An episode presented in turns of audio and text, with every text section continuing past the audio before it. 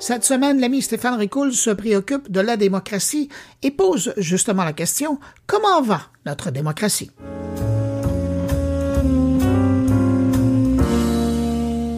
Comment va notre démocratie? C'est la question d'entrée de jeu qui nous a été posée lors du neuvième forum d'échange organisé par les fonds de recherche du Québec.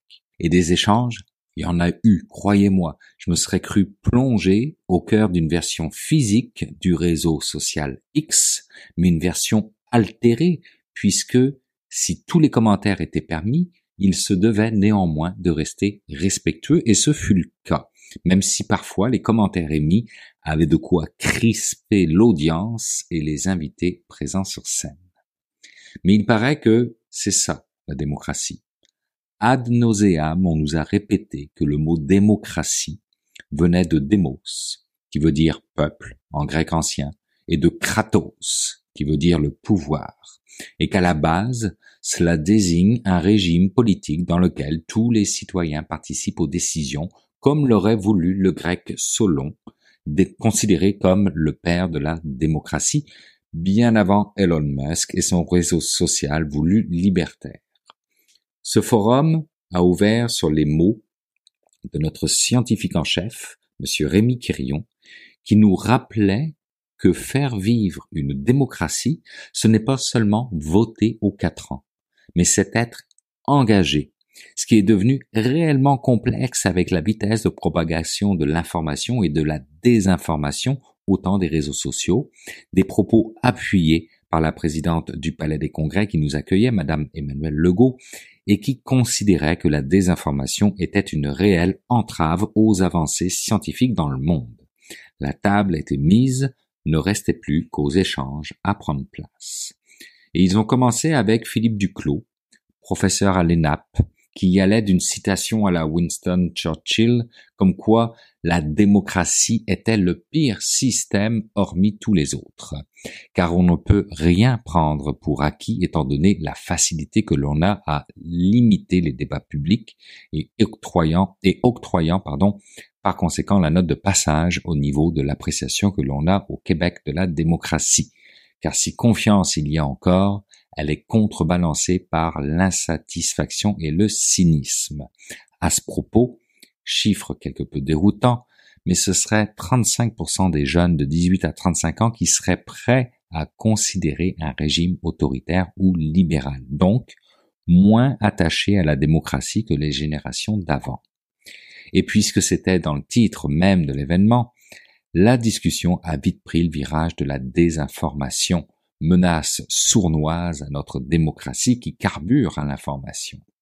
Une désinformation particulièrement bien organisée, menant à la déstabilisation de nos démocraties et qui profite d'un réel paradoxe, à savoir que la démocratie, pour bien fonctionner, se doit de complexifier les choses et allonger les délais pour que, je le répète, comme durant le forum, chaque citoyen puisse participer aux décisions. Mais là où les échanges se sont corsés, c'est lorsque le postulat suivant a été soulevé. Personne n'a le monopole de la désinformation. Je vous laisse imaginer les prises de position dans la salle en regard aux médias d'information. Cependant, une petite dose de rappel a été faite comme quoi il existe tout un spectre de la désinformation qui se décline en plusieurs degrés, nécessitant de trier l'ivraie du bon grain, de miser sur des institutions qui font une partie de travail à notre place, faisant référence bien sûr aux médias d'information qu'il faut impérativement séparer des personnes qui les dirigent, et rappelant que nous avons besoin d'institutions fortes, autonomes et bien financées, chaque mot étant pesé et choisi délibérément.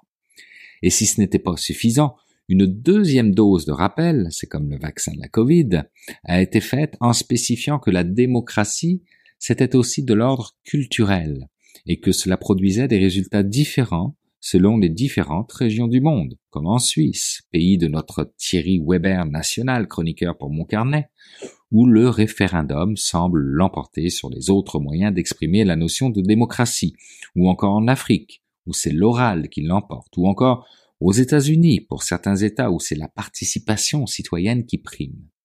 Mais notre vrai problème à tous, en lien avec la désinformation, c'est qu'il n'existe pas d'indicateur pour mesurer son état d'avancement dans le monde, car beaucoup trop complexe à opérationnaliser. Avis aux chercheurs et thésards du Québec, vous avez là un excellent sujet à cogiter. Cependant, je vais vous donner tout de même une statistique qui est sortie lors de ce forum et qui laisse songeuse. 42% des Québécois ont peu ou pas confiance envers les réseaux sociaux qui relaient de l'information. Et 44% pensent aussi que les médias traditionnels manipulent l'information. Source léger. Ouch, ça fait mal. Une des pistes qui a été évoquée est qu'à force de mettre les chroniqueurs de l'avant pour aller chercher de l'audience, le niveau de confiance envers les journalistes n'allait pas en s'améliorant. Ouch, deux fois. Et là, je ne sais pas pourquoi, mais je me suis senti comme un peu visé. Et toute cette désinformation, on la retrouve en grande majorité dans les réseaux sociaux qui exploitent à merveille les failles psychologiques de nous autres faibles humains que nous sommes et qui aujourd'hui se nourrissent d'une intelligence artificielle capable, selon l'AFP, de duper les chercheurs eux-mêmes qui ont considéré comme crédibles 50% des, des articles écrits par des intelligences artificielles génératives lors d'une étude qui malheureusement n'a pas été nommée au forum. Et à propos de l'intelligence artificielle, c'est Nicolas Garneau, professeur à l'université de Copenhague, qui nous a donné la citation de la journée avec un bien senti L'IA, c'est comme un virus, ça mute et c'est une course sans fin. Un angle comme un autre pour voir cette technologie de rupture.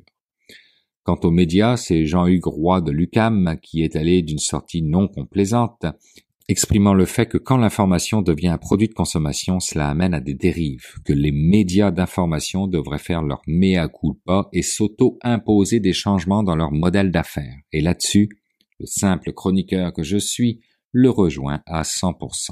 Alors, comment va notre démocratie? Je trouverai peut-être une réponse pour une prochaine chronique dans le livre de l'Institut du Nouveau Monde que j'ai acheté à l'entrée de ce neuvième forum d'échange qui parle de crise de la démocratie qui affecte l'état de droit, le dialogue social, l'engagement de la jeunesse, l'éducation, le féminisme, l'économie, la participation électorale, la recherche ou encore la gouvernance autochtone. Prendre sa place s'informer, se mobiliser, rester en alerte, écouter l'autre, délibérer collectivement, voter, manifester et décoloniser nos esprits et nos institutions. C'est ce que semblent vouloir nous dire les autrices et les auteurs de ce livre intitulé L'État du Québec, quel avenir pour notre démocratie?